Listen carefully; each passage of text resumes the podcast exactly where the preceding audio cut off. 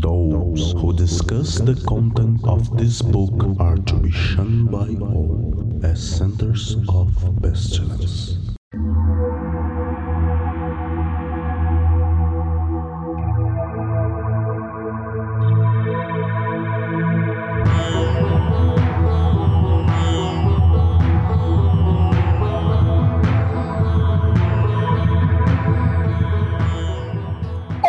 Crianças do abismo! Está começando mais um Foco de Pestilência, o seu podcast sobre magia, iluminismo científico e outras esoterices.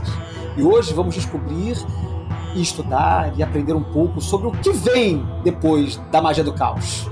O que seria após pós-magia? É possível? E principalmente, sendo iniciante, é possível fazer magia avançada? E para responder essas perguntas, temos hoje aqui Rogério Betoni. Boas noites, a magia de todas as cores, afinal de contas. Essa é uma frase do Spare.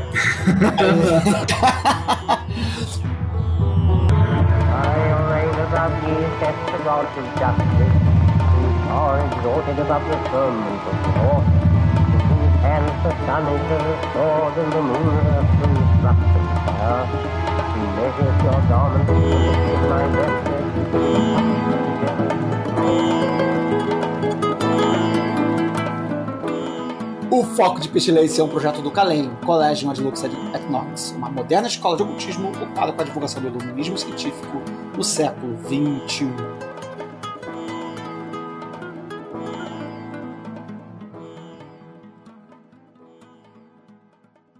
Mas antes, dois recadinhos rápidos, rápidos, sem calendário, sem nada, dois recados sobre o próprio programa. Um, lembrando que o financiamento coletivo do Magia Avançada para Iniciantes, do Alan Chapman, ainda está é, em financiamento coletivo até o dia 14 de novembro. Então, se você está ouvindo esse programa antes do dia 14 de novembro, você ainda pode participar lá do financiamento e garantir o livro e as metas estendidas. O financiamento já passou de 100% da meta, então ele já está garantido, já está financiado e agora falta só alcançar todas as metas aí que são muito legais. Então corre lá se você está ouvindo esse programa antes do encerramento do financiamento. Se você está ouvindo depois, bom, Lamento, perdeu, mas corre lá no perfil da Palimpsestos que você deve conseguir comprar o livro ainda. É, e o segundo recadinho é que esse programa ele tem um par que é uma live que eu, Flávio, fiz lá na, no Instagram da Palimpsestos. Então também vocês podem ir lá no, no Instagram é, e ver essa live publicada lá do papo que eu tive com o Rogério, em que a gente também faz algumas costuras do, do pensamento do Alan Chapman com o Telemann e com as influências que o Crowley vai ter nos escritos dele, etc. Ficou um papo também muito maneiro, um papo mais curtinho, de uma hora, mas eu acho que é um bom complemento para o programa. E claro, os links tanto do financiamento coletivo quanto da live estão no post aqui do programa. Você pode ler tanto no Spotify ou no seu agregador vai aparecer os links lá, quanto também lá no próprio site do Foco de Pestilência, tá? E é isso. Espero que vocês curtam bastante o programa, ficou bem bacana e divertido e que traz assim novas perspectivas bem interessantes, especialmente para você aí que está começando no caminho esotérico e às vezes está cheio de medo do que pode não pode fazer. Você vai descobrir aí que dá para fazer muita coisa, muita coisa mesmo. É isso, queridos e queridas. Beijos e bom programa.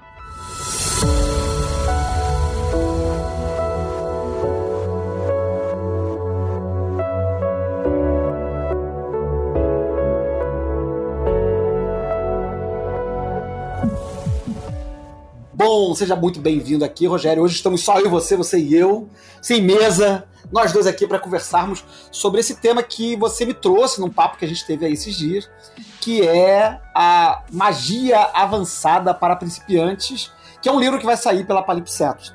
Eu nunca sei falar direito. Me ensina a falar o nome da editora. Palimpsestos. Palimpsestos. Eu sempre como esse segundo S. que é um livro que vai sair pela Palimpsestos, né, do Alan Chapman, mas esse, como eu tava falando com você, né, cara, esse nome, Magia Avançada, para principiantes, é brilhante, brilhante, brilhante. Mas antes da gente falar sobre isso, né, queria dizer aqui, avisar para nossa audiência aqui, né, que, que o Rogério, além de, de, de editor aí da Palimpsestos, ele também é filósofo, ensaísta, professor de yoga, editor de livros e também é magista nas horas vagas, pelo visto aí, né? Com, com um monte de livros aí, ganhou prêmio de, de tradução e tudo mais, e tá aí vindo com, com um projeto, uma série de projetos bacanas aí pela editora, né? Eu tenho o, o, o do Sper, que foi um trabalho uhum. lindíssimo. Se eu bem me lembro, foi um dos primeiros a apoiar quando saiu a divulgação. Uhum. Né? É, o do Phil Heine também, que, que chegou agora há pouco, da Pamela Coleman Smith, que está para sair aí, nossa rainha do tarô, né? nossa, nossa é. mãe aí do, do, do Rider Waite Smith enfim corrigido para Rider Waite Smith, né? Fica uhum. sendo reconhecida a autoria dela no tarô, né? E agora vindo aí com o Alan Chapman, que eu confesso, não era um autor com o qual tinha familiaridade. E com, uhum. porém, lendo o material, né, que, que, que você me mandou, é, curti muito, curti muito, porque achei várias coisas ali que, que me contemplaram, né?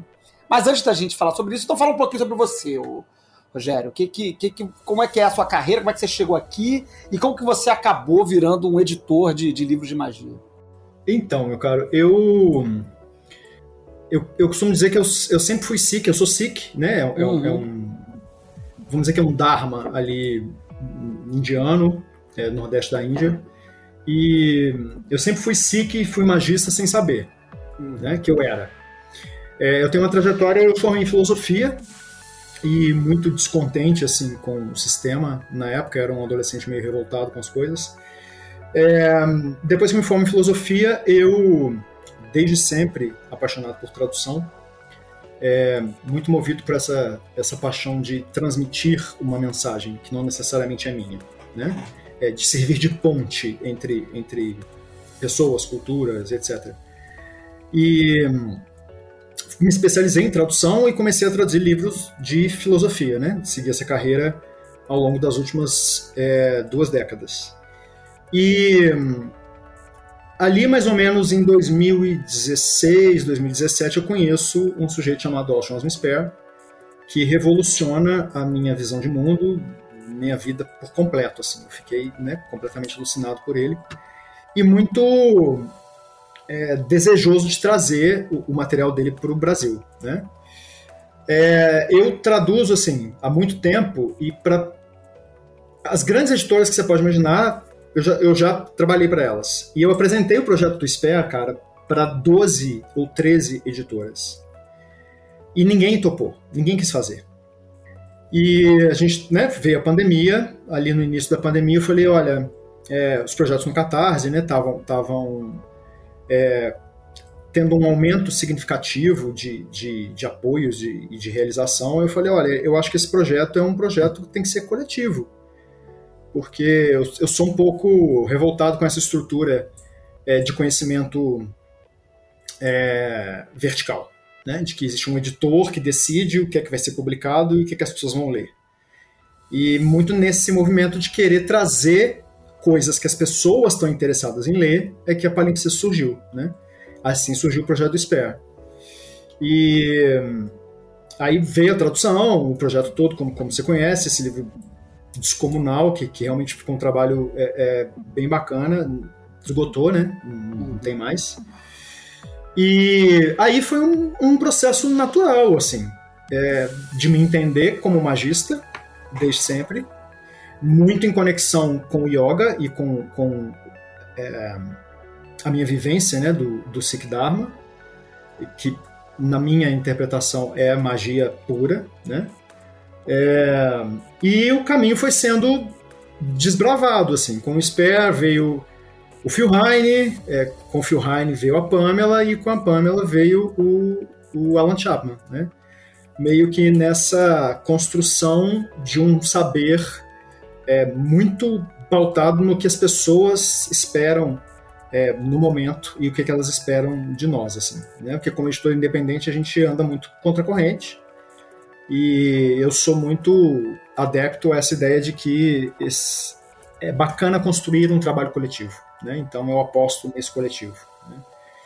E acaba que o, trajeto né, desses uhum. quatro projetos são projetos que se complementam assim e que quase seguem uma é, tem uma linha aí né é, é, que uhum. liga os quatro projetos né e agora a gente está com esse do, do Alan Chapman muito bom muito bom mas enfim então vamos vamos cair no assunto enfim passados os momentos de apresentação né café e biscoitos e tal depois de tomar o chazinho a gente vamos, vamos cair no, no, no, no na bebida forte agora aqui, né? Que eu já, como eu, eu te preparei antes um pouquinho, né? Mas o tio disse que aqui a gente ia começar aqui, né? Uhum. Então a pergunta que a gente abre o nosso debate aqui, afinal de contas, se o tema é magia avançada para iniciantes, magia é para todo mundo?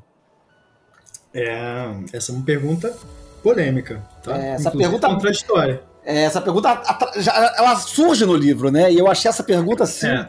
Falei, cara, que, coisa interessante. Mas e aí? É.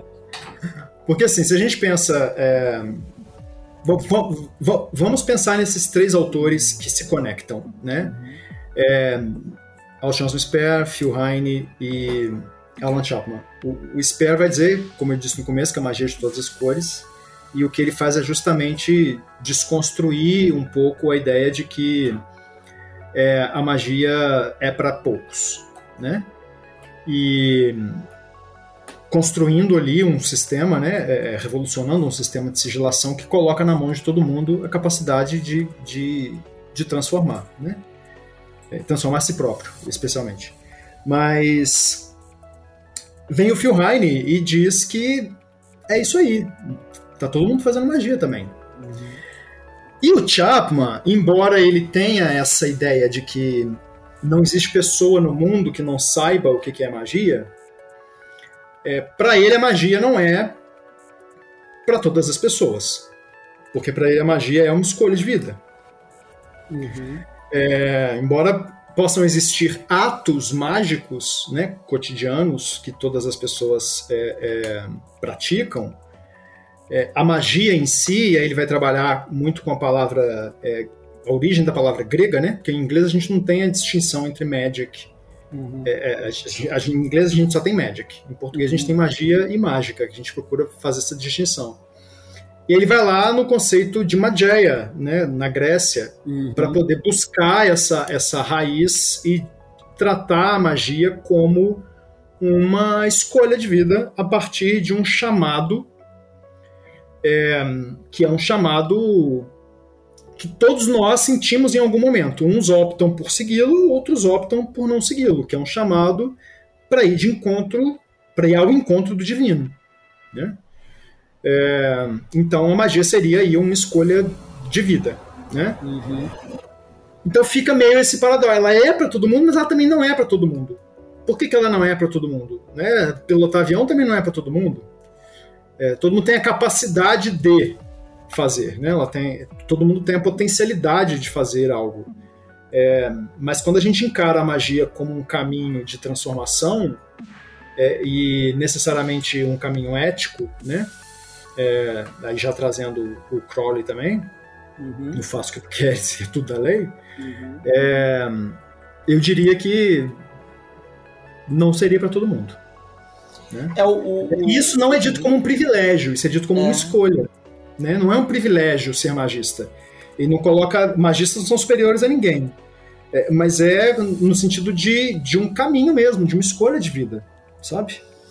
É, ele, ele até no livro ele usa, né? Essa, porque essa pergunta é a pergunta que o Alan Chapman faz bem no início, acho que no, no primeiro capítulo, na introdução. E, uhum. e, ele até usa o exemplo do, do cirurgião, né? Fala assim, né? Nem, nem, todo mundo é cirurgião cerebral, né? Nem, nem todo mundo é neurocirurgião, né? Uhum. E, e tudo bem, né? O neurocirurgião não é melhor que todo mundo, né? É, ah, só, ele é só um é. neurocirurgião, é. né? E aí ele, e eu acho essa, essa questão interessante, né? Porque a magia, ela, ela no século XX, ela ganha essa popularidade é, essa acessibilidade, mais do que a popularidade, ela ganha essa acessibilidade que, que eu, eu sempre já disse isso várias vezes, né? Eu acho que isso começa assim com o Crowley, quando ele já começa a simplificar um monte de coisa, mas a magia do caos é o que torna pop, né? O que fala assim, brother, vamos fazer tudo, né? Uhum. Que, que é o que o o Alan Chapman fala que é, que é a, a pós-modernidade da magia, né? Inclusive, uhum. no, tem, ano, anos atrás, no falecido Vortex Caoscast, eu gravei um programa com os meninos lá e, e, eu, e era justamente sobre isso. Sobre pós-modernidade e magia, né? E sobre como isso encaixava na magia do caos, né? Mas, uhum. mas parece que, né? É, talvez essa, essa pós-modernidade tenha perdido um pouco a mão quando. Que, que é uma crítica que eu faço sempre que alguém fala comigo, ah, eu gosto muito de caos médico, eu falei, ah, eu também gosto, já já fiz muito, tudo mais e tal. Mas eu, eu na minha experiência com Magia do Caos, né, eu fiquei com essa ideia de que Magia do Caos se tornou uma coisa muito instrumental, né? Que é tipo assim, tô com gripe, quero resolver gripe, quero resolver a doença do meu gato, quero ganhar o dinheiro semana que vem para poder ir no, no, pagar minhas dívidas, para poder ir num concerto, para poder ir num show, né? Tipo, virou uma coisa muito, muito do, do, do dia a dia e que isso tirava o aspecto justamente espiritual da magia né? Uhum. Que é o que você falou, né? Tipo assim, a magia é pra todo mundo enquanto um caminho espiritual, mas tem. É assim, não é, não é para todo mundo, porque tem também um monte de caminho espiritual. Você não precisa ser magista, você pode ser budista, você pode ser uhum. é, é, evangélico, você pode ser porra, um monte de outras coisas, né? É, mas também pode ser magista, pode, uhum. encontrar sua espiritualidade no caminho mágico. Mas eu achava. Tive, sempre, cultivei essa implicância de que a magia do caos não oferecia essa experiência espiritual. Era uma experiência instrumental de caixa de ferramenta que se abre, preciso um martelo, vou lá, martelo, prego na parede, guardo o martelo de volta e vou seguir minha vida. Você acha uhum. que, isso, que isso ainda é verdade? Você acha que existe uma possibilidade disso, disso desse, dessa, desse aspecto é, é, é, espiritual e até iniciático da magia se perde na magia do caos ou isso ainda é uma possibilidade? Talvez as duas coisas, assim. Eu acho que essa, essa questão é uma resposta ao momento em que a gente vive social, né? Uhum. É, de globalização e de acesso muito rápido às coisas, né? Uhum. Eu acho que quem trabalha isso muito brilhantemente é aquele filósofo sul-coreano é, que mora na Alemanha, né? É, que tem uma tradição é, na escola de Frankfurt, que é o Byung-Chul Han. Byung-Chul Han. Uhum. Que escreveu A Sociedade do Cansaço, né? Ele, é, ele, ele criou esse conceito de Sociedade do Cansaço, né? A gente pa, é, passou de uma sociedade de controle, em termos Foucaultianos, para uma uhum. sociedade do cansaço, é, em que tudo é, é acessível muito facilmente, né? A gente, para sobreviver, precisa promover a si próprio, então não existe mais ócio, porque o ócio, a gente usa o ócio para poder é, ganhar mestria em mais produtividade. Né? Uhum, uhum. E ao mesmo tempo, é, a gente desaprende a lidar com a frustração. Então, se a gente desaprende a lidar com, a frustração, com as frustrações, a tendência é que a gente busque ferramentas que tapem essa frustração, né? que resolvam essa frustração muito rápido. E a magia do caos, sendo é, um sistema voltado justamente para resultados, né? e quem pratica consegue perceber isso muito nitidamente, né? É, é, natural que, que esse movimento tenha de fato acontecido, né? É, mas eu tenho sentido um retorno, sabe? Eu acho que essa fase, ela de certo modo foi é, é começa a ser ultrapassada, né? O que uhum. eu vejo muito hoje e que o Chapman até fala disso, é, e ele dá um nome muito interessante que é witch talk, que é a bruxaria do TikTok, né? Uhum, que a uhum, cada, uhum. a cada passada que você dá, você encontra é, um oraculista, uma bruxa, né? É, prometendo várias coisas e, é, e ele vai dizer que isso é complicado porque está se confundindo é, com esotérico, o que tem uma aparência de esotérico. Tem uma aparência de esotérico, mas não necessariamente é esotérico. Né? Então a gente está vendo isso acontecer é, muito. E tá tudo certo. Assim, eu, é, quem sou eu para julgar e criticar esse negócio? Né? Quem sou eu para julgar já julgando? É, mas assim. o, que, o que acontece, cara, é que se a gente é, olha para esse movimento né, que tem acontecido agora, é, eu acho que perde-se um pouco a ideia do que, que é, do que, que é espiritualidade. Uhum. É, eu, eu, eu, costumo falar isso, assim, é, que a minha, a minha, mãe, por exemplo, minha mãe é uma figura que ela não tem religião, ela não é uma figura religiosa, ela não é, mas ela tem muita fé. E ela é uma figura que não diz, ela não foge dos desafios. Uhum. É, e se a gente pensa em uma cultura indiana, por exemplo, que trabalha muito com yoga, né, a espiritualidade tem muito esse sentido. A gente trabalha o nosso contato com o divino para a gente não sair correndo quando a realidade se apresenta. Uhum. Né? É, então, no primeiro desafio, você está lá lindamente é, na aparência do esotérico, né? Como, como o Chapman traz. É, acendendo seu incenso, né? Para poder espantar o mal olhado e as energias ruins. E aí, no primeiro desafio que aparece na sua vida, você sai correndo. Você foge. É, então, que, que falsa espiritualidade é essa, né? É, em que o primeiro aspecto de sombra meu que aparece, eu jogo para debaixo do tapete ou finjo que não existe, né? É, então eu, eu, tenho visto, assim, eu tenho observado nessas pessoas que estão agora trabalhando com, com, a questão da magia do caos, é, indo, indo além do que foi a magia do caos é, é nos anos 2000, né? Eu acho.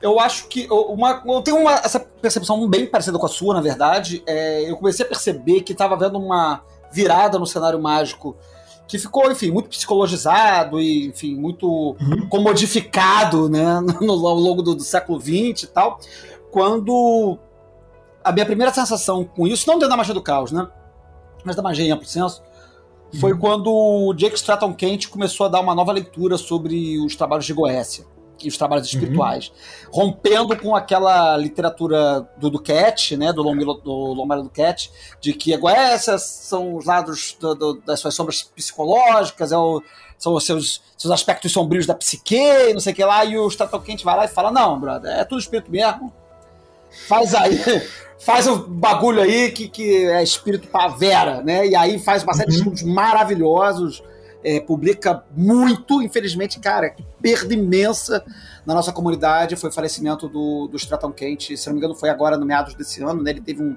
se não me engano acho que foi um derrame ano passado, ficou acamado bastante tempo e veio a falecer, é. se não me engano, no, no primeiro semestre.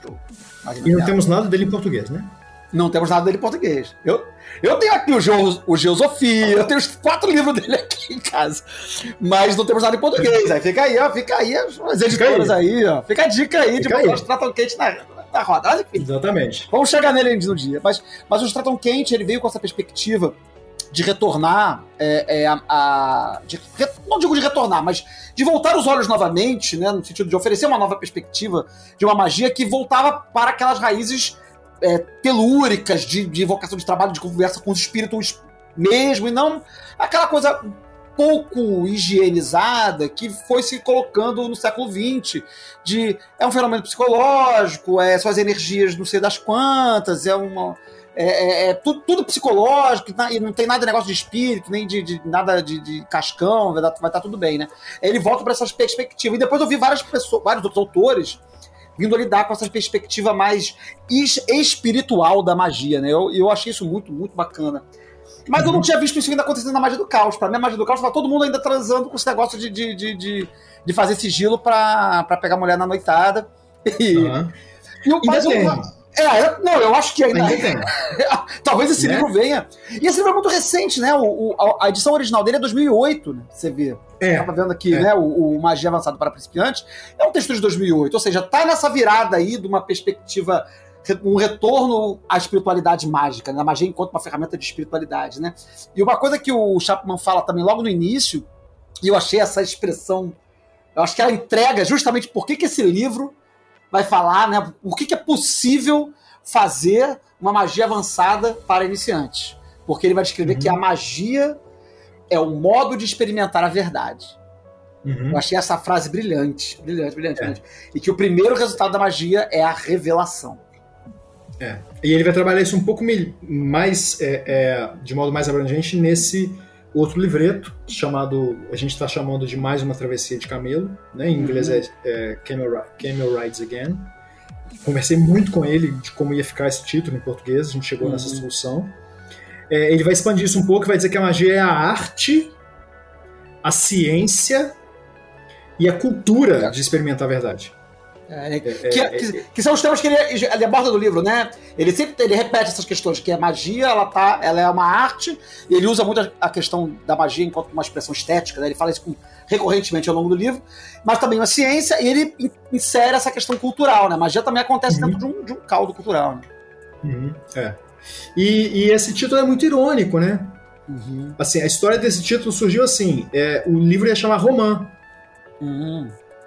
Tanto que a capa do livro, ela é. A capa original do livro é uma granada. Uhum, uhum. Porque em inglês a gente tem grenade, pomegranate. Hum. Né? É, pomegranate, que significa romã, contém a palavra granada dentro de si. E se você pensa que se você parte uma granada no meio e uma romã no meio, elas se assemelham. É, a gente pode interpretar os, os- as sementes da romã como a pólvora da granada, por exemplo, Uhum. sabe? É, e aí o editor falou pra ele: esse título não funciona, esse título não diz nada, romã, sabe? E aí ele veio com esse, com esse título mais irônico, é, magia avançada para iniciantes ou principiantes, né? É, eu tenho preferido iniciantes. E que já gerou uma polêmica aí, gente discutindo no Facebook que o livro não, não teve revisor, porque se é um negócio avançado, não pode ser para principiante, sabe? Tem que explicar uma piada é difícil, né, cara? É difícil, cara, é difícil. É, mas isso também, a dificuldade de ler ironias, né, e de interpretar é, é, ironias e metáforas, é uma característica também do momento que a gente está passando, assim, né? Uhum, Dessa, uhum, tudo é muito imediato, né? uhum, uhum. Mas ele, ele traz essa ironia e acho importante localizar assim de onde vem esse material, né? Porque a formação do Chapman é clássica crowleyana. Uhum, né? O primeiro uhum. contato dele com magia é, foi Crowley e ele passou anos lendo e praticando Crowley. É, é muito curioso, até porque ao longo do livro ele vai. A gente vai falar sobre isso daqui a pouquinho, né? Mas ao longo do livro ele vai demolindo um monte de coisa, né? Ele vai, vai derrubando um monte de conceitos, vai destruindo um monte de negócio. Aí lá na frente, quando ele vai falar de, de, de- de juramento mágico, não sei o que lá, ele apresenta o dele, que é super tradicional. Aí ele fala assim: não, porque eu gosto muito da, da, da estética da magia do início do século XX, e aí ele é todo rebuscado. Falei, pô, o cara tá me vendendo peixe aqui a 100 páginas. Aí quando ele vai mostrar o dele, não, aí eu faço tudo, tudo, tudo igualzinho. É, é. Muito bom. É irônico mesmo. Mas ele, ele, ele tem essa característica, assim, que eu acho Uhum. incrível. Né? Ele se envolve com a magia do caos no momento em que ele em que ele sente que a prática dele era algo isolado, ele não conversava com ninguém, não falava com ninguém, era algo muito, muito íntimo, assim, e secreto. É, e aí ele começa a procurar onde é que eu posso praticar magia com outras pessoas. Aí ele descobre a IoT. É aí que ele, Uhum. que ele descobre a magia do caos. Né? Aí ele vai ler os livros do Phil Heine é, e vai ler, lógico, o Peter Carroll. E ele entra para a IoT. Uhum. Ele passa um bom tempo na IoT e dentro da IoT é que ele começa a criticar a própria magia do caos, né? E dizer que essa visão, como é que você chamou de pós-moderna, né? Uhum. Ela perdeu um pouco o sentido do que seria grande obra. É, o, próprio, o próprio Chapman chama de pós-moderna, na verdade. Né? Na verdade, ele diz que, em dado momento do livro, se eu bem me lembro, é a pós a, que a pós-modernidade traz, torna a magia do caos possível e torna a magia acessível. Entretanto, a, a- a exacerbação que essa pós-modernidade, que é, nada, tudo é tudo e nada é nada, ela meio que de- de- de- é, desconstrói tanto a magia que ela acaba se tornando um- uma coisa é, é, é, é, muito dissolvida, muito diluída e que perde potência, perde força, e, e- e ele mesmo critica essa essa essa instrumentalização, né? essa, essa magia do caos que se torna, é, que ele até usa uma expressão que eu acho que eu grifei aqui, que é uma crença como tecnologia para satisfação pessoal, né? É, e aí ele cita né, que, o- que as pessoas só leem as primeiras cinco páginas do Libernu e ignoram o resto do Libernu, que fala de um monte de coisa maneira, né? Tipo assim, ah, não, só vou fazer sigilo, bater uma Exatamente. punheta ou uma siririca e carregar o sigilo e, e, e acabou. Chega, não precisa mais de 100 páginas pra frente, é só, só essas primeiras É. 10 ou 15 páginas que resolve na vida, né? Sem nem compreender qual é o sentido da, daquilo, É. né? qual é o estado Uhum. em que você é, é, teoricamente precisa atingir Uhum. para energizar um sigilo. Né? Uhum. E lógico, o modo mais rápido e mais fácil é, é através do orgasmo, Uhum.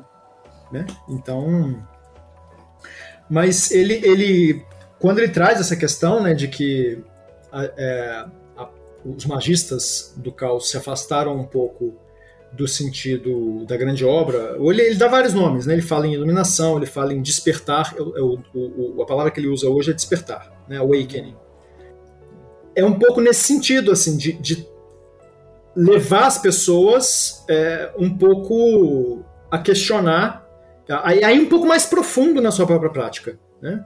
É, o que está por trás disso? Porque você começa a fazer magia e aí você vai vendo as coisas acontecerem. Até que chega um ponto que as coisas começam a acontecerem sem você fazer magia. Então, o que é que está por trás disso? É, qual que é o fundamento disso? Uhum. Que chamado, né? É, é, que chamado que é esse? E, e aí ele é como se ele, ele tivesse uma formação crowleyana, passasse pelo caos, absorvesse tudo que o caos tivesse e meio que unificasse as duas coisas, assim. É, uhum. E hoje ele fundou uma ordem, ele tem uma ordem hoje. É, que chama magia.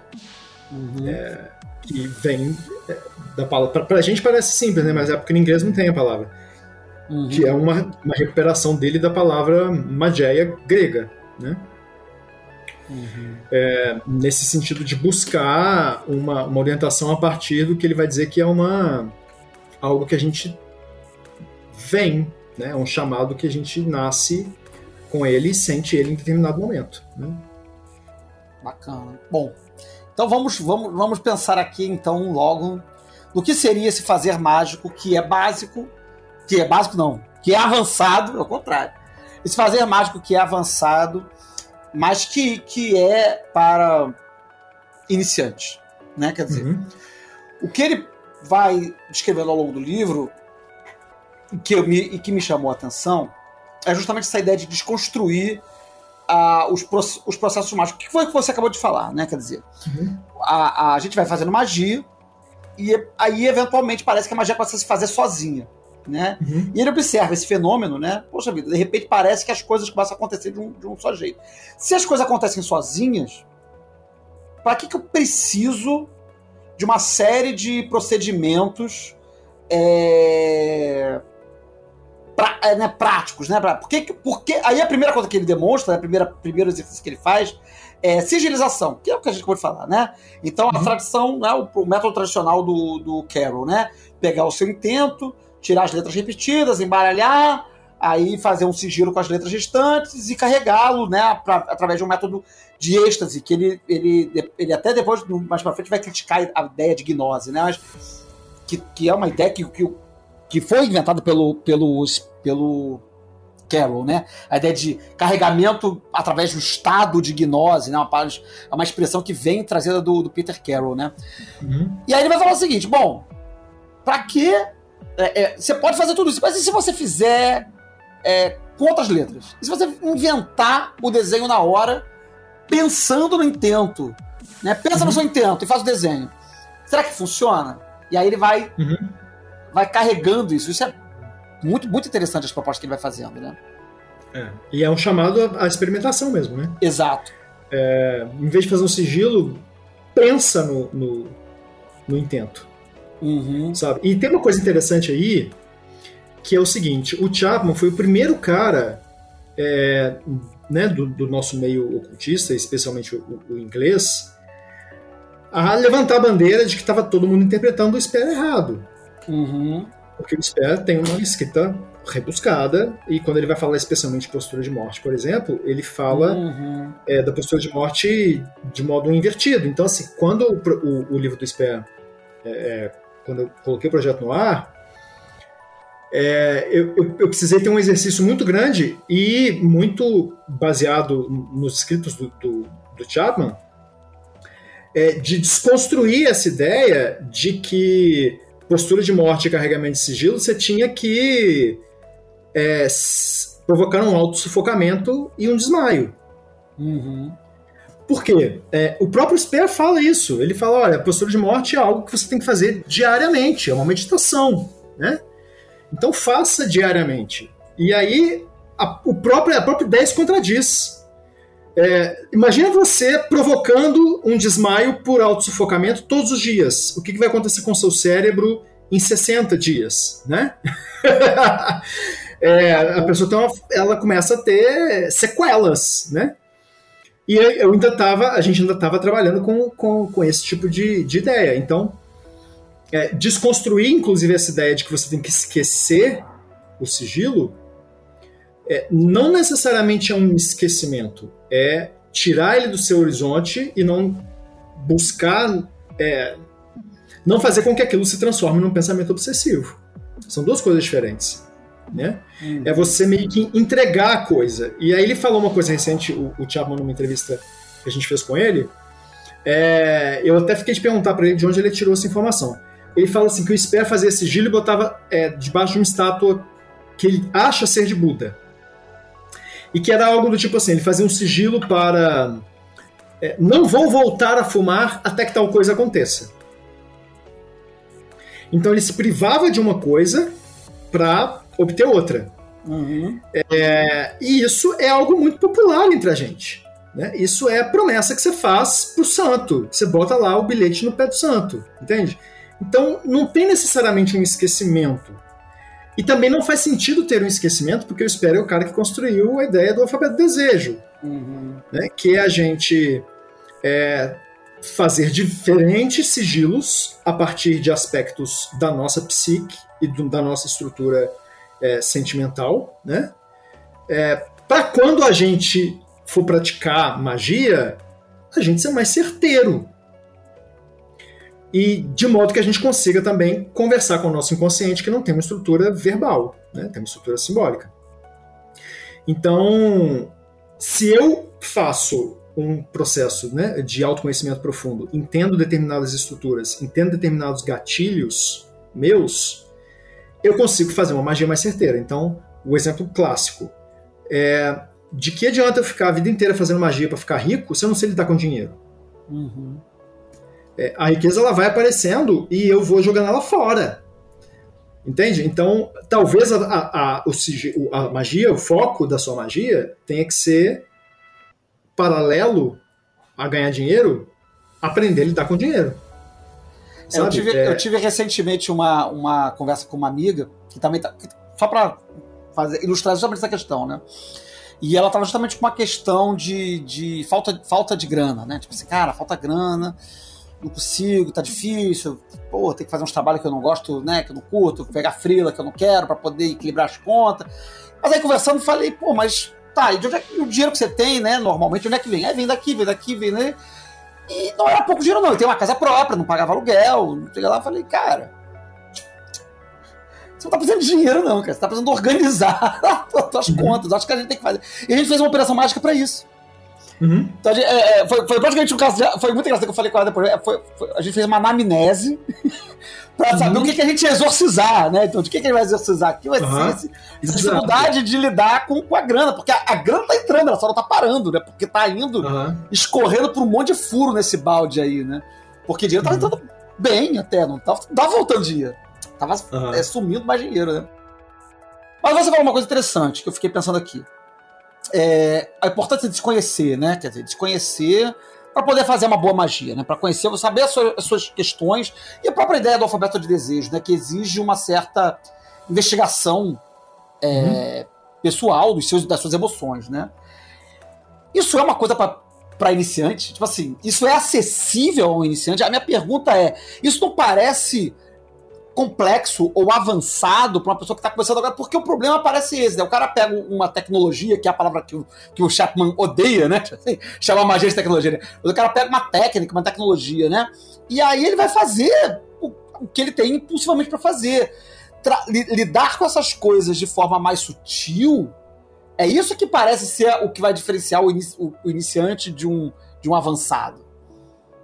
Como é que equilibra isso? Você tem alguma ideia de como é que fazer isso? Interessantíssima a sua pergunta, cara. Interessantíssima a sua pergunta. É, porque assim, eu, eu, eu bato muito nessa tecla e eu sou um pouco massacrado por sempre bater nessa tecla, que é o fato de que. Eu vou falar uma coisa polêmica, tá?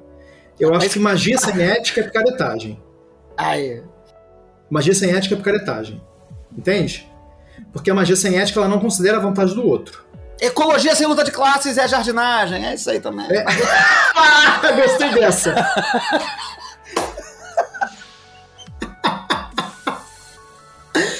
Gostei dessa.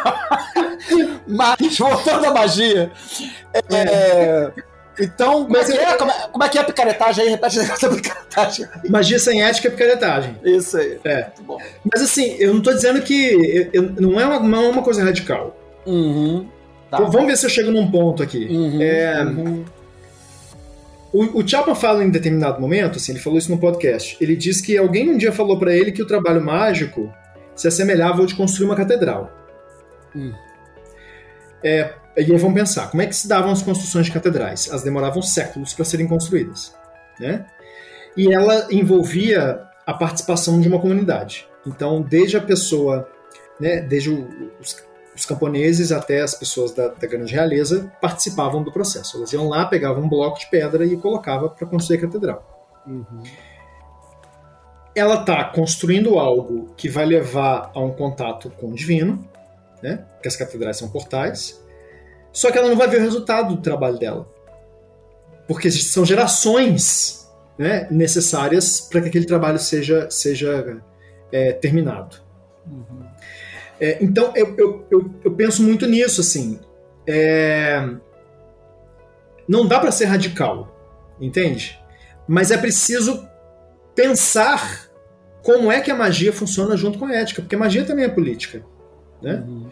É, então não, não, eu não consigo muito bem conceber a contradição que é a pessoa é, promover ou mostrar na aparência que ela é uma pessoa que se importa com a outra e ao mesmo tempo eu, eu gosto de dar exemplos clássicos assim de trazer a coisa para o simples para a gente poder compreender que é fazer magia de amarração. Não é julgar magia de amarração mas é assim na hora que você vai fazer uma magia de amarração você está considerando a vontade da outra pessoa Sabe? Você está considerando que talvez a sua necessidade ou a sua vontade de fazer, a sua, né, a sua, é, a sua pulsão de fazer uma vontade de amarração, ela pode estar ligada a um sentimento é, de aversão à sua solidão. É, é nesse sentido que o alfabeto do desejo vem, ele vai sendo construído. Né? Agora, se isso é para iniciantes ou não, é uma, é uma questão complexa. Porque o que o Chapman traz é, ele traz técnicas de magia avançada para pessoas iniciantes. Né? Porque ele descasca toda essa coisa do cerimonial, da parafernália, né? de que eu preciso ter é, o punhal tal, com a prata X, é, eu preciso ter né, determinados tipos de contexto. Agora, o que você faz com isso depois, aí é problema seu. Né?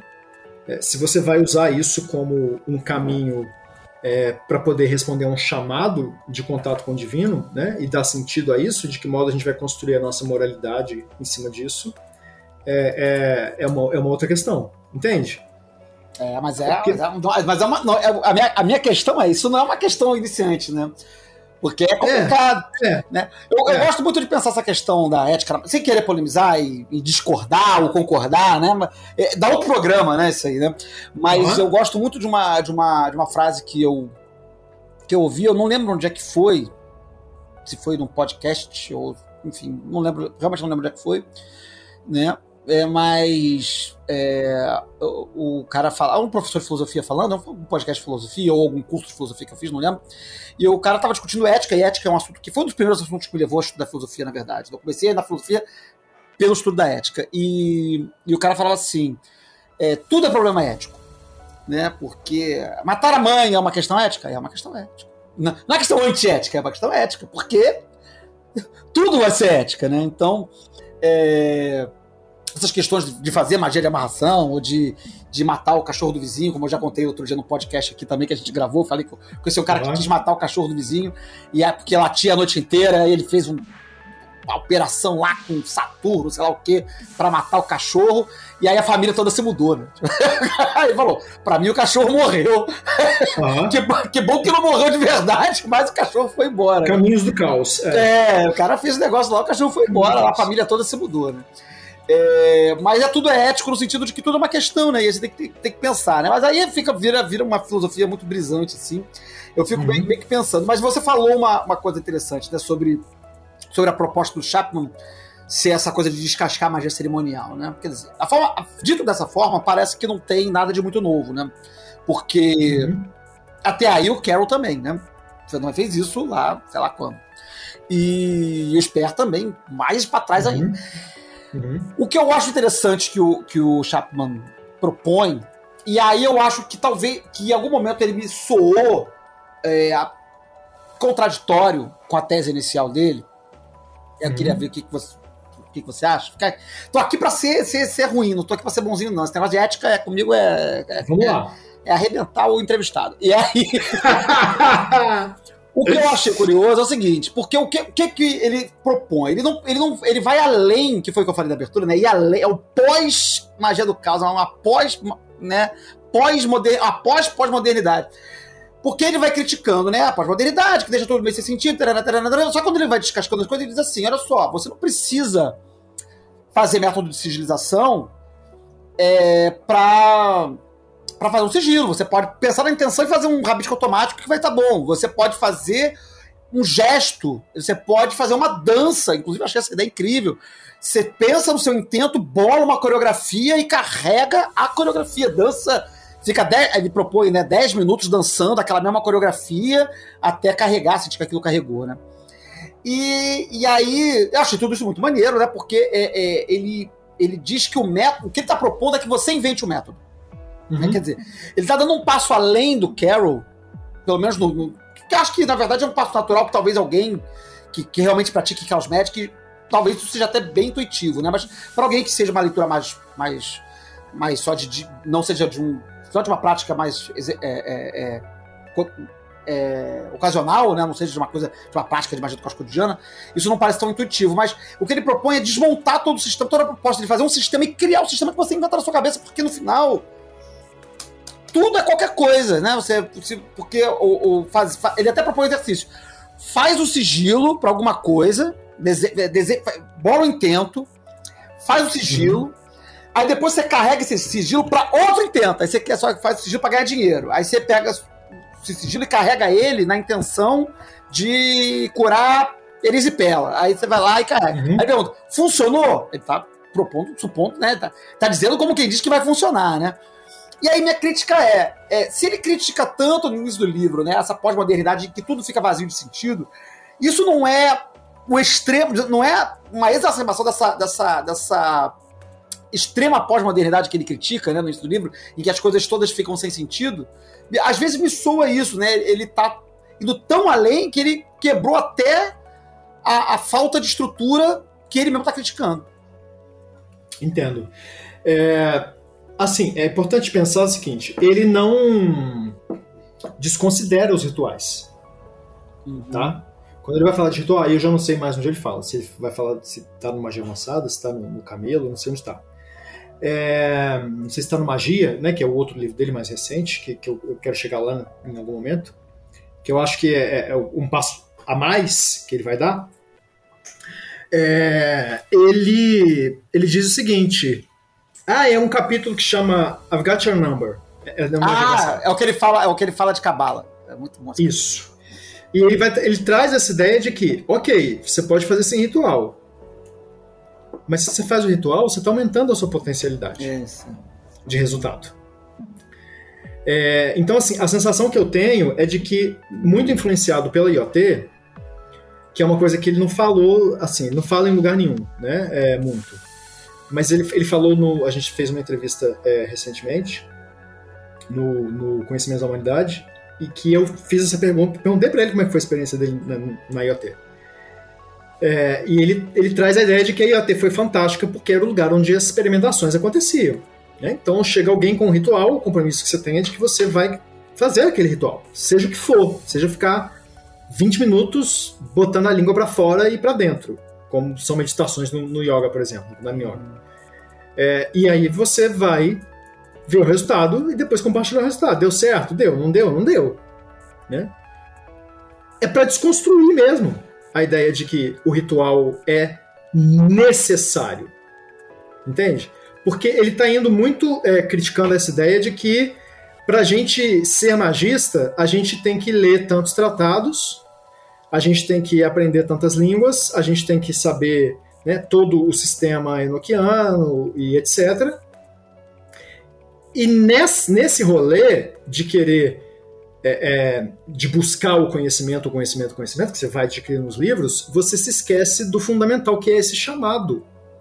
Uhum. Esse chamado à prática mágica, esse chamado ao contato com o divino. É, e esse chamado, que ele vai, ele vai chamar de silent knowing, que eu estou traduzindo por saber silente. Né? Ele fala: esse saber silente, esse negócio que nos move a magia, é quase como a sensação é, é, um paradoxo. É a sensação de você se apaixonar por alguém e sentir falta. Não tem como você sentir longing, né? Sentir falta é, de alguém, né? Se apaixonar por alguém e sentir falta se você não conheceu aquela pessoa. Então é, é quase como se você você você sente falta de algo que você não sabe o que, que é. é e você confia. Por isso que a magia vai ser uma escolha de, de, de vida. Né? Ela é uma Uhum. escolha.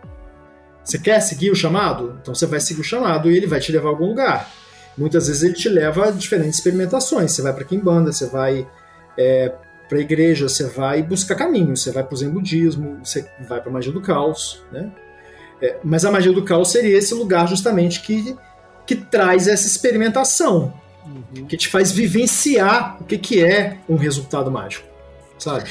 Eu, eu acho que tem uma Com coisa mais facilidade.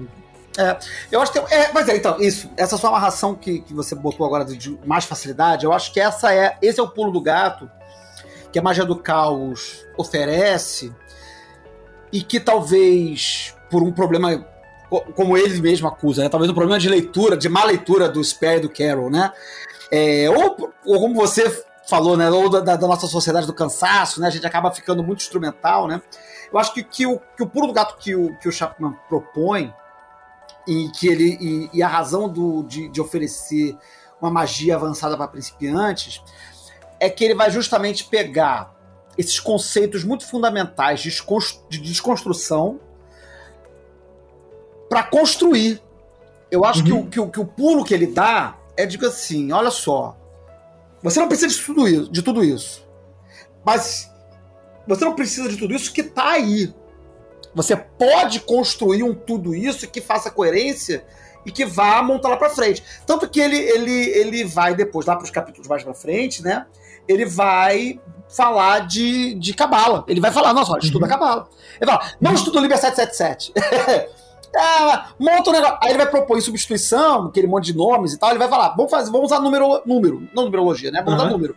Ele propõe aquele exercício com fazer uma tabela de 1 a 1000, que é o exercício, que é o exercício do Crowley. O, Uhum. o Crowley propôs exercício né, nas instruções Aham. dele, né? Deco- pegar os números de 1 a 1000, fazer as relações matemáticas, isso está nos, nos ensinos do Crowley, isso está lá à frente Aham. do livro. E é muito maneiro porque ele pega esse, essa, essa, essa, esse exercício, né? Só que ele vem justa de um caminho ao longo do livro tão assim, descascando as coisas, quando você chega lá, aquilo meio que co- com- é- é- é, começa a fazer parte dessa construção de sentido que você vai fazendo, né?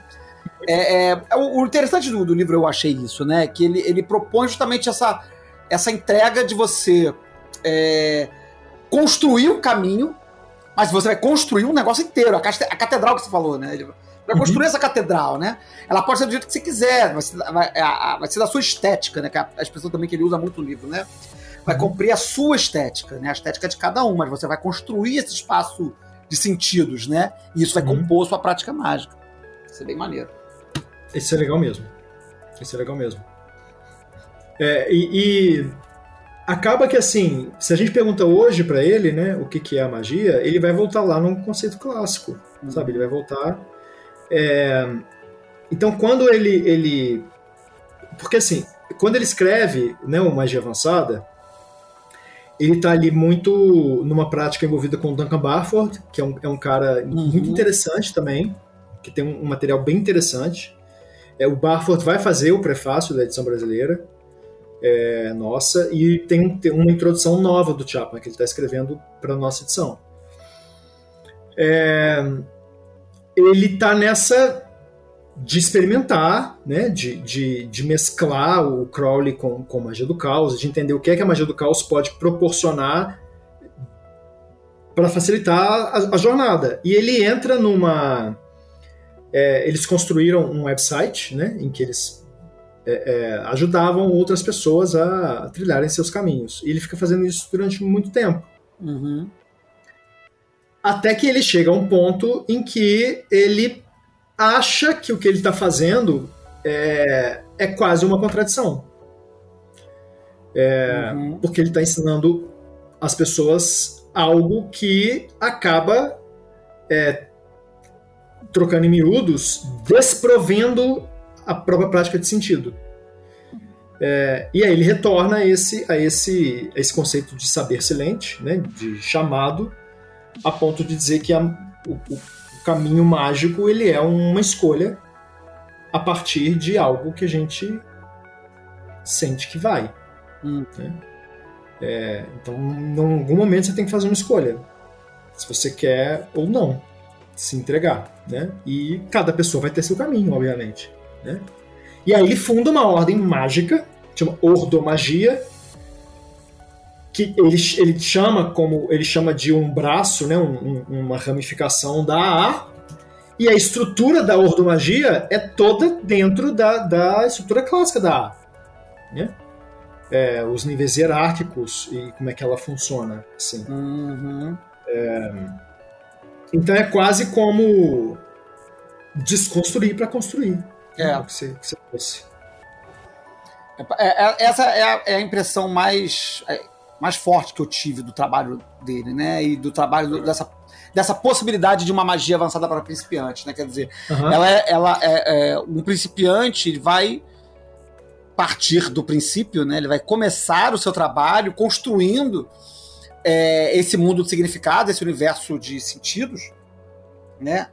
E isso só é possível derrubando todas as possibilidades de sentido que, que esse mundo tem. E, é, e, é, e, é interessante, né? Porque o livro ele começa bem nessa to toada quase iconoclasta, né? Tipo assim, para de, fazer sigilo desse jeito, agora para de carregar uhum. sigilo desse jeito, agora para de fazer não sei o que lá. Faz ao uhum. contrário, faz pra frente, não sei o que lá. Aí no final do livro, quando ele começa a falar, quando chega nesse capítulo de Cabala, parece até um ponto de virada no livro, né? Porque dali pra frente uhum. a coisa começa a mudar de tom. Uhum. Né? Ali começa a aparecer a magia cerimonial de volta no livro. Aham, uhum, exatamente. Não é? E aí ele vai falar de experiência de visão, vai falar de iniciação, vai falar de experiência iniciática, vai, uhum. e vai falar de sagrado, vai falar de invocação, né? Uhum. Como invocar anjos, demônios, espíritos, planetas, não sei o que lá e tal. E o que é uma parte muito engraçada, inclusive, porque ele fala: não, você vai invocar o que você quiser, faz aí e tal. Ele usa mais ou menos a mesma estrutura de descascar tudo e falar que que importa a intenção, você vai montar o esquema de acordo com os sentimentos, etc, etc. Só que ele faz uma observação. Se você vai trabalhar com Goécia, aí não vale. Aí, esse pedaço aqui, tudo que eu falei até aqui, não serve pra Goécia. Pra Goécia, você tem que fazer tudo que tá no Goécia. Com todos os uhum. aprisionamentos, com triângulo, com a vela, com a porra toda. De resto, aí você faz como eu tô dizendo aqui, exceto com o Goécia. Eu achei interessante ele fazer essa ressalva. E ele, ele é bem irônico nesse sentido também. Então, a parte que ele fala você quer fazer, se fala, toma cuidado, que eles podem fazer sua vida, tá? É, eles viram um pedaço. Se você quiser fazer, faz. Mas. É.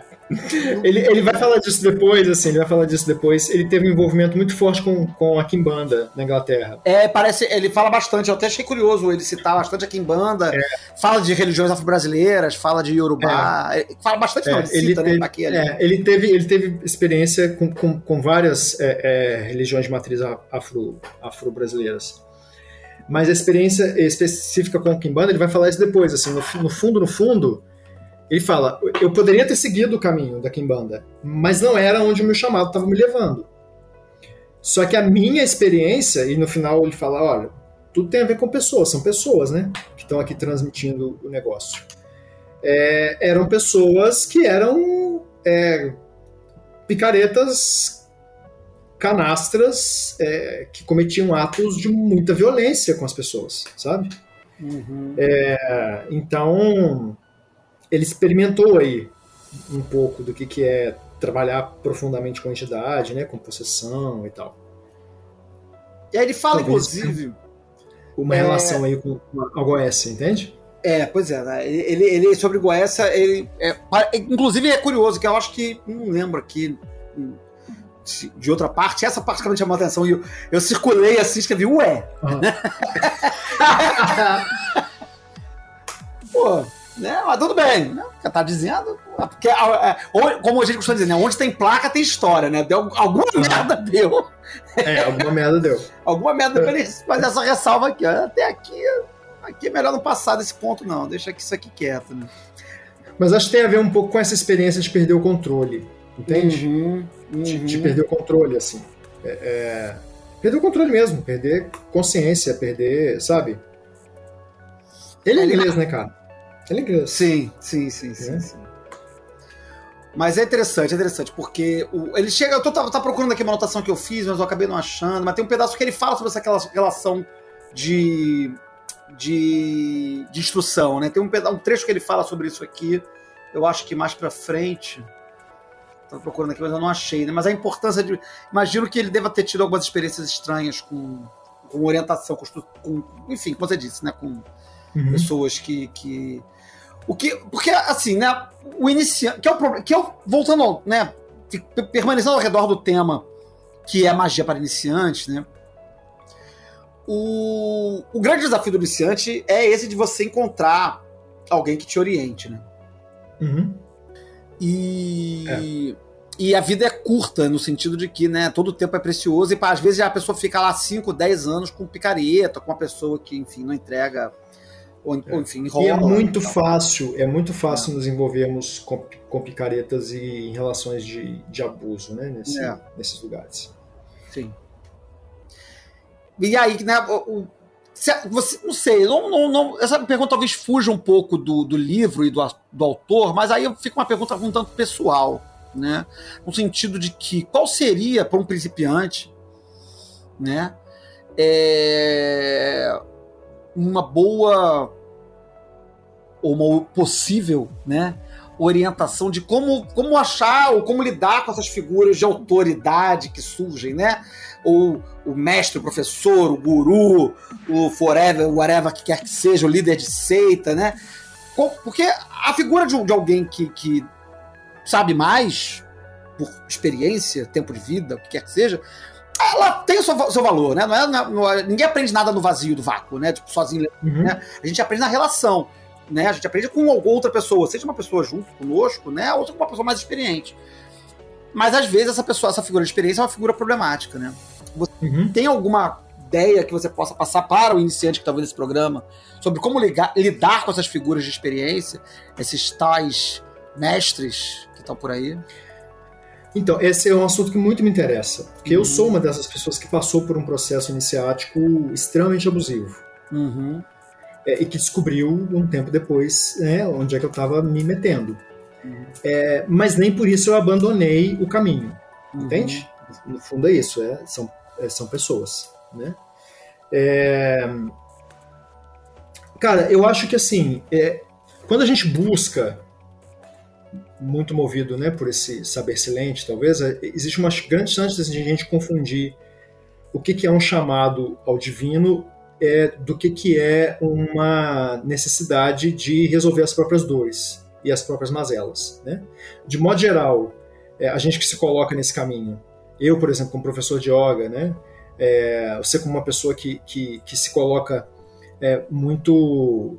é, eu tenho certeza que tem pessoas que te, que te procuram nesse lugar também, né?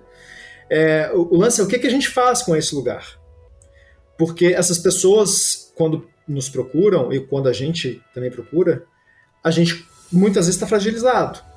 Né? Então é muito fácil se deixar levar por um discurso é, abusador disfarçado de um discurso de transformação e de crescimento espiritual. né? Agora, eu acho que existem alguns sinais. Assim, é, um deles é a grande contradição de é, um discurso de que defendendo que você tem que ser quem você é, mas ao mesmo tempo impondo determinadas é, regras. Ou regras de vestimenta, ou regras de comportamento, ou regras de, do- de como você deve proceder, é, acordar todos os dias no mesmo horário, é, alguma, alguma coisa que te leva para o caminho da rigidez. A outra é, é, que eu vejo acontecer muito, que é um discurso de que se você não deu conta de fazer determinada coisa, é porque você ainda precisa superar. Uhum. Sabe? Você não passou no teste.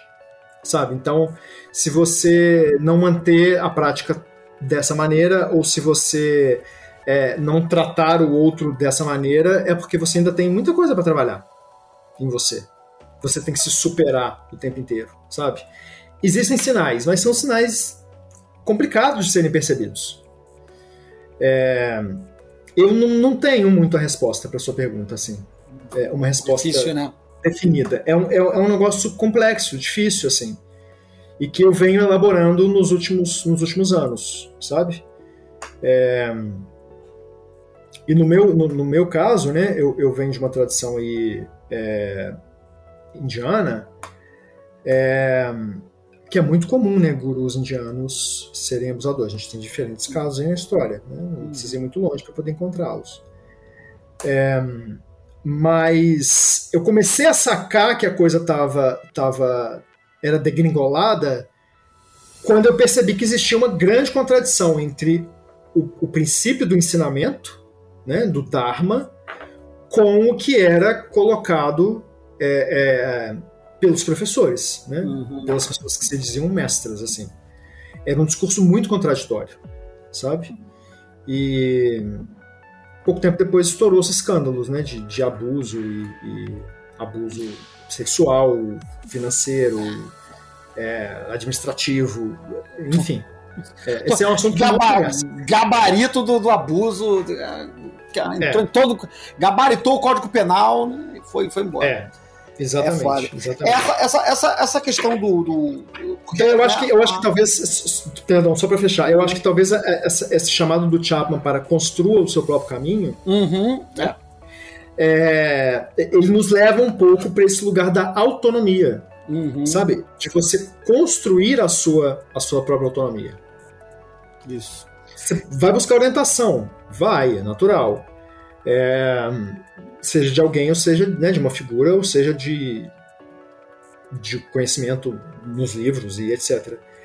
É, mas não esquecer que você é um sujeito autônomo, independente, né, e que tem as suas próprias é, visões, sabe? Eu acho que a, a questão do, dessa relação com Bom, enfim, né, o, o a, a viver no mundo né, é, é estar, né, infelizmente, exposto a todo tipo de relação tóxica. Né? Mas uhum. nesse espaço da espiritualidade, isso é, é tem um, um, grau extra de complicação, assim como nas relações afetivas mais íntimas, né, porque mexe com algo que é muito profundo nas pessoas. Né? Assim como nas uhum. relações médicas, assim como nas relações terapêuticas, né? As relações espirituais também têm esse nível de profundidade muito intenso. E eu acho que a saída é, às vezes é, possível, acessível, né? Justamente esse caminho da independência, como você falou, né? Ela, ela pelo menos provê um início com algum tipo de autonomia que você depois vai ter a, a sagacidade de de repente conseguir pescar de melhor forma essas pessoas meio esquisitas que tem por aí. Porque uma coisa é você chegar absolutamente cru, neném, né? Uhum. Não sei nada que está acontecendo, e aí isso te deixa meio, meio, meio perdido, né? Meio exposto, né? Claro que, como, você, como, eu digo lá no trabalho, né? A melhor forma de evitar abuso é não tendo abusador, né? Mais uma vez que tem abusador, né? A gente tem, que se cercar de boas pessoas para poder né, estarmos sempre alertas e, e, protegidos, e que temos redes, enfim, toda aquela questão é. toda que a, gente, que a gente repete várias vezes aí. É.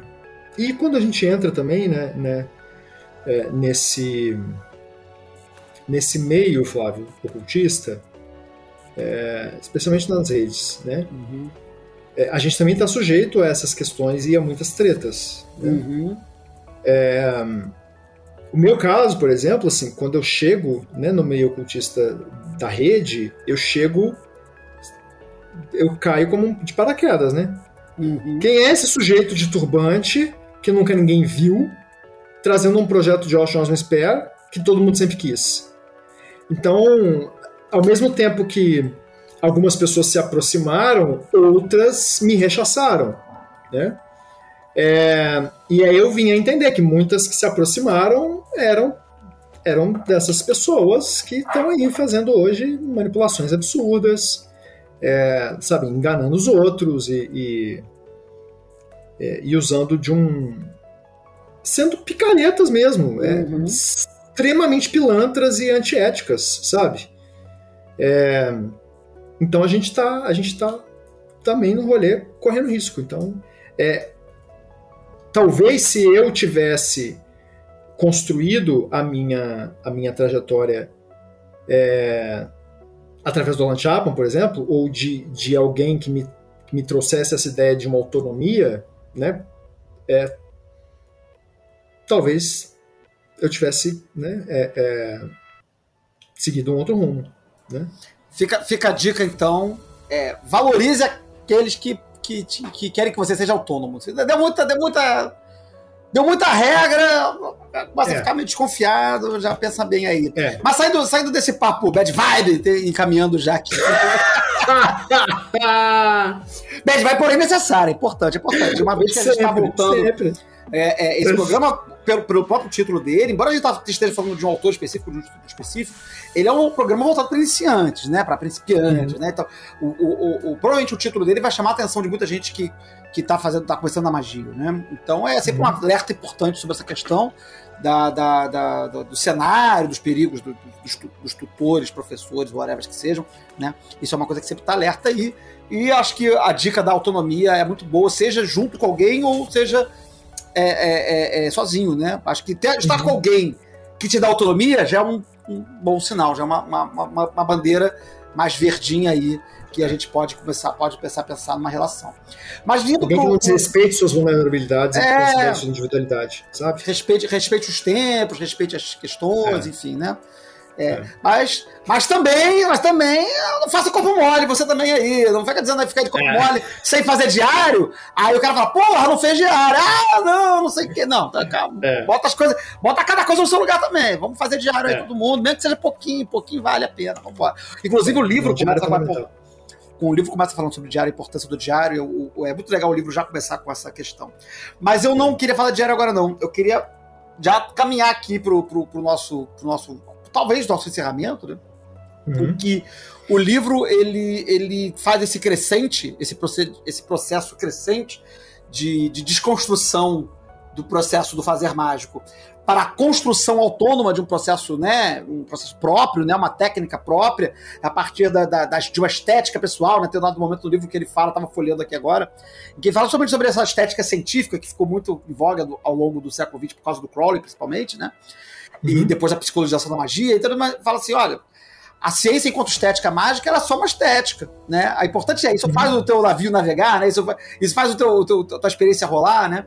Então, essa construção a partir da própria identidade, da própria, da própria descoberta do processo é muito bacana, mas depois ele vai indo para graus mais, né, de trabalhos mais elevados, vai falar de invocações, vai falar de, de viagem astral, vai falar de divinação, uhum. e no final ele vai falar de Sagrado Guardião. Uhum né? Que é, tipo assim, me pegou desprevenido chegar lá, né? Falei, pô, realmente o cara tá falando de uma coisa avançada, porque é algo que eu, quando converso com as pessoas, especialmente na internet, né? Eu falo muito assim, né? Cara, não se preocupa com esse negócio sagrado de guardião. Não se preocupa com isso. Esse negócio é um problema pro futuro. Se preocupa agora em fazer banimento. Se preocupa agora em fazer as coisas, em estudar os rituais, em fazer negócio. Negócio de dia sagrado de guardião, você vai ficar muito noiado disso agora. E aí você vai mascarar a experiência. Minha preocupação, na verdade, sempre é essa, né? Mascarar a experiência, né? Você vai ficar aí criando uma expectativa muito grande de um troço que, quando acontecer, você talvez não consiga reconhecer, porque você ficou, uhum. né? Eu falei muito sobre isso no programa sobre o Sagrado dos Guardião que a gente fez aqui no Foco Pestilência, né? O perigo de você ficar fantasiando muito o negócio e aí você perdeu, ou se enganar, ou perder o sinal, né? Que fica tentar esperando uhum. o sinal A e o cara tá dando sinal B, Z, sei lá, ômega, né? Tá em outro canto. É.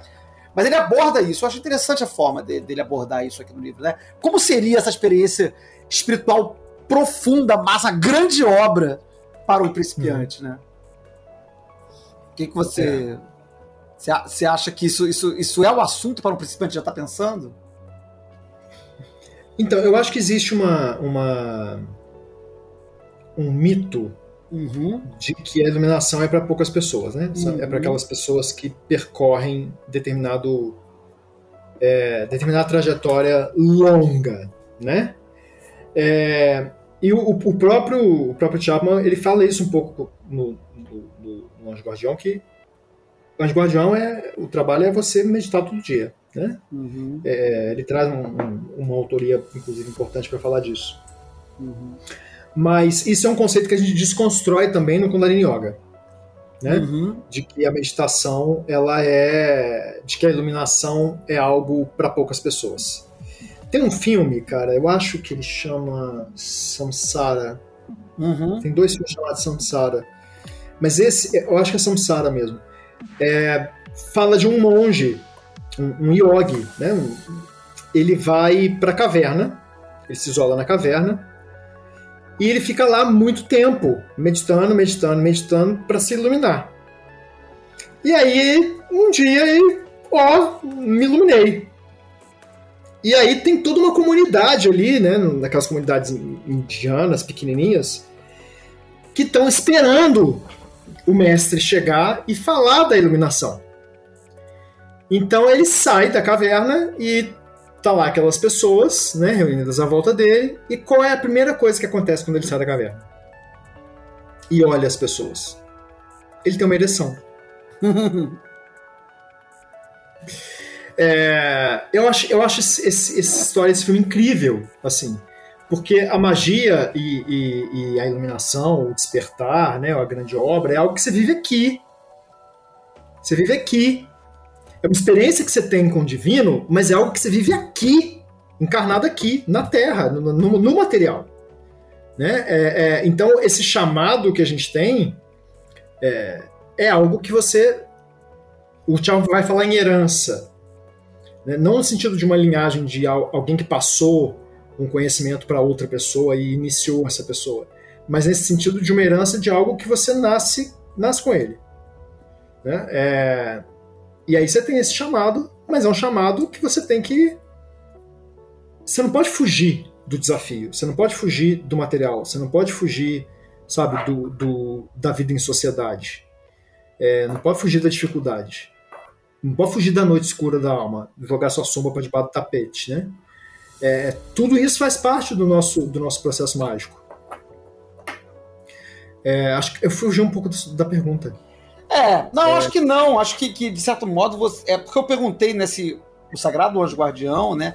O que ele. O que o, o, que o Chapman chama no livro de futuro si, né? Uhum. Não, sei como é que você, não sei como é que você traduziu, né? Eu, eu li em É, inglês, né? é, é, é acessar o seu futuro si mesmo. É, si mesmo, né? Porque é future self que ele chama, né? É, é o seu si mesmo do futuro. É. Eu uma- futuro. que é um, que é um conceito interessante né, que ele fala. Ele explora aqui, né? Ele até cita o Liber Summer aqui no pedacinho aqui, enfim. Vai falar do Crowley eventualmente um pouquinho, né? É, mas eu A acho ideia é essa, né? Você, É. Se você está construindo um caminho mágico para chegar lá na frente e ser um magista foda, ele até faz uma ironia com isso. E ser um magista foda. Então você está construindo um caminho, né, gota a gota, para daqui a 10 anos você ser um magista foda. Então deixa eu acessar esse magista foda lá na frente, para eu ter o que o magista foda teve lá, aqui. Uhum, uhum. Por isso que é o avançado para iniciante. É, é porque é interessante isso, né? Porque é, é um livro completo de magia, né? No sentido de que ele pega o conteúdo, todo o conteúdo da magia clássica, né? E vai até. E aí ele. Quando ele vai falar de Sagrado Anjo Guardião, ele diz, né? É, tudo isso que a gente estudou até aqui, tudo que eu escrevi nas 150 páginas anteriores, é para fazer isso aqui, Uhum. né? É pra Uhum. Aí vai falar. Aí, aí o texto, inclusive, que no início do livro é muito irônico, cheio de, de, de, de piadinha e tudo mais. Nesse momento ele começa começando a ficar mais sério. Ele, né? não, não que ele fique sisudo, não fica. Mas ele fica. acho, agora eu tô falando um bagulho aqui, tipo, né? E é claro que depois ele vai dizer que, como todo livro, como no livro inteiro, né? Ele propõe exercício o tempo todo, ele vai dizer: escreva seu ritual de invocação sagrada do guardião e invoque diariamente, né? Uhum. E aí, né? E como é que você vai fazer isso? através de tudo que veio antes do livro. Né? Então, é, é, é, permanece sendo, sendo uma técnica para iniciantes, mas para exercer, né? realizar o, o, o, evento final, né? Que, que ele, que ele a, traz de volta, né? Eu não sei se o, se o. Eu não lembro, porque eu, como todos os outros, só li os primeiros 10 páginas do Libernu, né? Eu não lembro. eu não lembro se, se o Carol chega a fazer essa preocupação com a Sagrada Guardião, com iluminação, com alguma coisa do gênero, né? Também não me lembro. Também não me recordo. Mas é, mas é algo que eu culturalmente sentia falta no espaço da magia do caos. Alguém uhum. falasse de magia do caos nesse sentido que ele traz, em que é, é, não porque o caos é caos e foda-se, usar. Ele até faz essa crítica da crença como instrumento no início do livro. Ele fala: é, é você usar a, a crença como, como, como ferramenta é, só vai fazer sentido se você vivenciar a crença, se você experimentar a crença de fato. Isso é uma coisa muito maneira que ele fala também, lá, uhum. logo no início, né? É, simplesmente dizer que você acredita intelectualmente não vai resolver nada. Você tem que acreditar, você tem que. É, e ele fala muito disso. Experimentar a crença, né? Fazer, virar, virar católico, virar católico coroinha 100% para fazer é, oração para Deus, para pedir fazer, fazer magia cristã. Né? Foi o que eu fiz com o meu caminho dentro do Sigdharma. Uhum é, eu vivenciei, eu, eu fui, eu, eu, eu fui é, batizado, né? A gente fala batizado, não tem um termo parecido, mas eu fui entrei para a ordem e eu segui tudo a risca. Eu era a risca. Eu, eu tinha que experimentar aquilo, entende? Eu tinha um cabelo que ele passava do meu joelho. Uhum. É, eu fiquei sete anos sem cortar cabelo. Eu experimentei aquilo tudo. É, e chegou no momento que eu falei, ok, eu experimentei, eu entendi, é, mas onde é que eu tô? Uhum. no meio disso. Sabe? É, cadê eu? É possível você usar isso tudo sem deixar de ser você. Uhum. Uhum. Mesmo. Sabe? É, então, tem um, um, um, negócio irônico que ele fala também. É, como é que é a história? Tem a ver com o que você falou da crença. De vivenciar a crença, de experimentar a crença. Que o que a gente vê muito nessa aparência do esotérico é as pessoas fazendo a mesma coisa há 20 anos. E na maioria das vezes, o que, que leva as pessoas a continuarem fazendo a mesma coisa há 20 anos é porque ela ainda duvida. Uhum. Ela faz, mas ela, ela, ainda duvida. Será que isso que eu estou fazendo dá certo mesmo? Ou é só uma coincidência? Sabe, a é, pessoa é. Ela, ela, pratica magia com uma dúvida. Ela, ela sempre se coloca nesse lugar de será que é só uma coincidência? Será que o que eu estou fazendo é mesmo real? Uhum. É mesmo real. É isso que ele disse. Uhum. É. Mas e aí, é mesmo real? O que, que você É mesmo real? você que está ouvindo a gente, é mesmo real? É. Ou não é real? É, eu não tenho dúvida. Assim. Uhum. Não tenho dúvida sabe? É, é, e eu acho que, que é, é interessante também quando a gente começa a fazer da nossa própria vida um ato mágico. Uhum. E aí eu sou eu, eu, eu me conecto muito com Alan Moore, me conecto muito com o Sper. Eu acho que o Sper é o maior exemplo que eu conheço de alguém que fez da própria vida arte e da arte a própria vida, uhum. é, sabe? E isso é magia pura, né? É, Inclusive, o, o, o, o Alan Moore faz exatamente o que o, que o Alan Chapman recomenda em dado momento do livro. Né? Ele inventou a própria divindade né, para fazer culto. Né? Uhum. Ele criou a própria divindade, presta culto à divindade que ele deliberadamente criou da cabeça dele. Uhum. Ele, ele é um cara que eu acho interessante, assim. Uhum. Eu acho uma figura interessante, sabe? Muito bom. É... E os sinais mágicos estão aí, assim. Sabe? A, a, vida é uma magia mesmo. A gente quer olhar para ela e, e, entender que ela é mágica ou, ou não. Né? É. Aí que tá o chamado. É, eu acho que essa é a grande virada de chave na vida da. Na minha, minha opinião de merda, como, como, dizia, como dizia o Ivan Mizanzuki em, em, em, tempos passados, ele fala minha modesta e fecal opinião. É... Muito bom. É, é, eu acho que é um momento de virada muito importante na vida mágica de, de, de, qualquer praticante, e talvez essa seja talvez a chavezinha do principiante, não sei, né? É, que é quando a vida vira mágica, né? Tipo, se toda a vida vira mágica, né? E, e, as- e- e- e essa experiência espiritual passa a ser uma experiência de fato, uma, experi- uma, uma experiência, né? Que é o que Uhum. o Alan Chapman bate muito tanto martelo ao longo do livro, né? Que é, o, que é o que o Crowley dizia, né? Na verdade, o que o Alan Chapman faz no livro, me parece fazer no livro, talvez seja a oportunidade da gente discutir amanhã na, na, na live. O, o que eu acho que o Alan Chapman faz, de certo modo, é, é pegar essa, essa visão muito profunda do Crowley e, e reapresentar ela de certo momento e dizer, cara, tua vida é mágica. Mas como é que você vai criar essa magia na sua vida, né? E aí ele vai dando uma- um procedimento que eu acho que é super interessante, né? E, e de tornar a vida mágica, né? De- Uhum. a- ace- acessivelmente mágica. Acho que a- a- o gatilho tá aí. Acessivelmente mágica, exatamente. Acessivelmente mágica.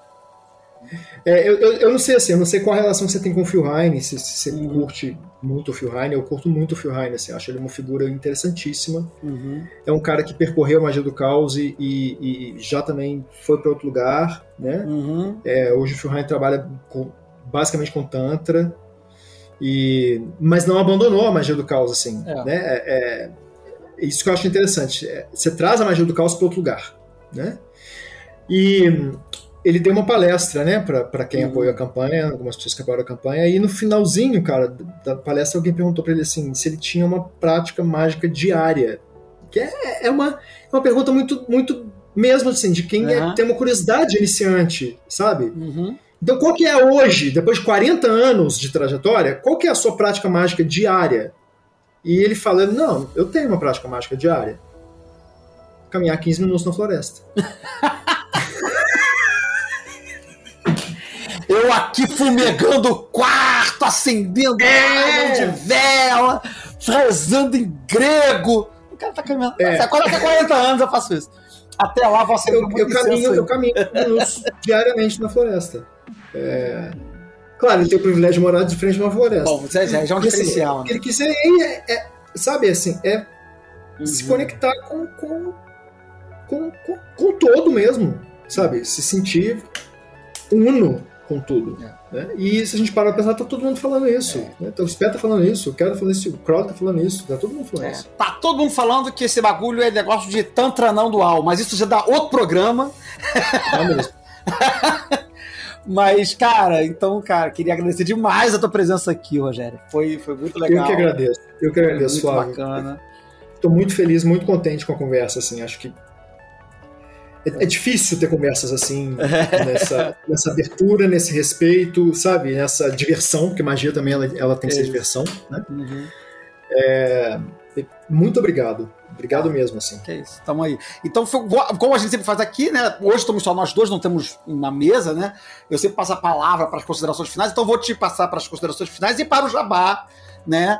Aí da, da, da- do financiamento coletivo do livro aí, como é que tá os projetos, o que, que vai vir depois, o que, que tá dentro do livro, dá o seu panorama aí e suas palavras aí finais aí de, de encerramento. Maravilha, muito grato. É, é, o, o, o básico né, dessa campanha de financiamento é o, o Magia Avançada para Iniciantes, mas a gente acoplou algumas coisas. É, algumas recompensas exclusivas para quem apoiar, é, porque a gente que é editor independente, a gente está nadando contra a corrente mesmo. Né? E ainda mais num nicho é, fora do, do comércio, do comercial. Né? Então, é, tem coisas que só vão estar ali na campanha mesmo um pouco para poder movimentar essa coisa de que se a campanha não funciona, a obra não vem, e ela não Uhum. vem mesmo, né? Então Uhum. a gente tem que construir isso coletivamente. Então tem lá, o Chapman vai autografar uma pancada de livro. E aí teve toda uma logística de como é que a gente vai fazer para ele autografar isso, né? Então isso está lá numa das recompensas e tal. E ele, ele em si está muito envolvido com o projeto e ele é um cara muito generoso. É, então conheça a campanha, conheça o trabalho dele, conheça a biografia dele. Né? É, acho importante a gente também dialogar com essas pessoas que estão vivas, Uhum. é, porque a gente tem a possibilidade de justamente fazer o que a gente está fazendo aqui agora e trazer essas pessoas para a conversa, né? É, e acompanhar um pensamento muito contemporâneo, assim, né? E acho que, de fato, a- o lugar que eu me coloco como editor de ocultismo, eu tenho falado filosofia do ocultismo, né? É, é, é, é- é de trazer para as pessoas o que a partir do que elas buscam, pode ter um potencial transformador, sabe? Para a gente construir uma sociedade melhor mesmo. É, então esse é o meu, é a minha, a minha vontade. Essa é a vivência da minha vontade, sabe? E então vamos, vamos construir isso junto, né? É, acho que é, é isso aí. E a magia de fato é de todas as cores, né? E não se esqueçam nunca de que iniciante ou não, né? A gente está sempre revendo o nosso próprio percurso e, e trabalhando um caminho buscando uma autenticidade, sabe? É, é isso que a gente, que eu acho que é mais fundamental nesse trabalho. Levar, ajudar as pessoas a construírem sua própria autenticidade, sabe? Muito bom. Muito bom. Obrigado, obrigado. É, antes de eu fazer a minha despedida, o link. Qual é o link da campanha do Catarse? catarse.me barra Chapman. Chapman. C-H-A-P-M-A-N. P-M-A-N. Beleza, Vai estar no post, mas você... É, a campanha funcionar até dia 14 de novembro. Tá, né? estamos aí, estamos gravando hoje dia 30, mas o programa vai no ar aí até essa semana, então vocês vão ter provavelmente uns, uhum. 10, uns 10 dias ainda aí da publicação do, do programa é. para correr lá. E, então, e garantir. Tá? É, e bom, para fechar o programa, eu só queria concordar que eu acho que magia, por mais que a gente faça solitariamente muitas vezes, como muitos ordens propõem no trabalho solitário, é, mas, a, mas a gente também faz em comunidade, né? Eu gostei muito de você ter dito isso. A gente trabalha, mesmo que a gente trabalhe sozinho, a gente também não, não escapa da comunidade. E o Chapman fala disso, de certo modo, quando ele agrega a ideia de cultura no, na definição de magia que ele constrói, né? Quer dizer, ele pega a definição do Crowley de ciência e arte e fala, mas também é cultura, né? E, e quando ele fala cultura, e eu, e eu hoje eu estava ouvindo estava estudando sobre o mal-estar da civilização do Freud, né? Que em alemão uhum. é Kultur. Né? Ele, a, palavra, a palavra em alemão é cultura. da cultura. É. Né? E aí que justamente ele usa a palavra cultura como, um, como em alemão, como um, também tem o um significado da, dessa comunidade, da cultura, da sociedade que estamos integrados. Então a cultura também uhum. tem essa dimensão de estarmos juntos fazendo alguma coisa e produzindo esse, esse espaço saudável, enfim, produtivo uhum. e transformador né? Uhum. Pelo menos no, que o objetivo nosso, como magistas, é a transformação, no final das contas. Então, é isso, querido. Muito obrigado. Obrigado, obrigado a todos que acompanharam até aqui. Obrigado. Beijo gente. e 93. 93.